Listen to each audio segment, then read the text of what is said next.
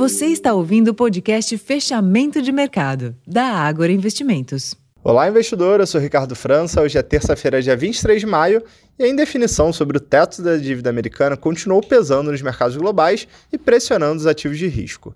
Mais cedo, os mercados da Europa recuaram, também reagindo aos dados dos PMIs da região abaixo das expectativas.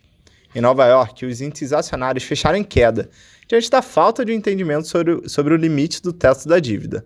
No Brasil, as expectativas pela votação do arcabouço fiscal na Câmara dos Deputados ao longo dessa semana seguiram ditando o ritmo dos mercados.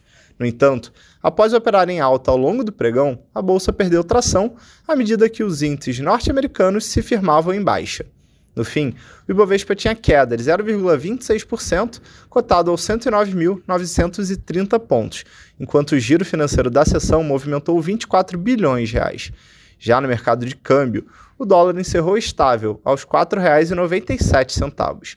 Em uma visão mais ampla, a alta de 1,4% na cotação do petróleo ajudou a impulsionar as ações da Petrobras, que subiram 2,5% na sessão.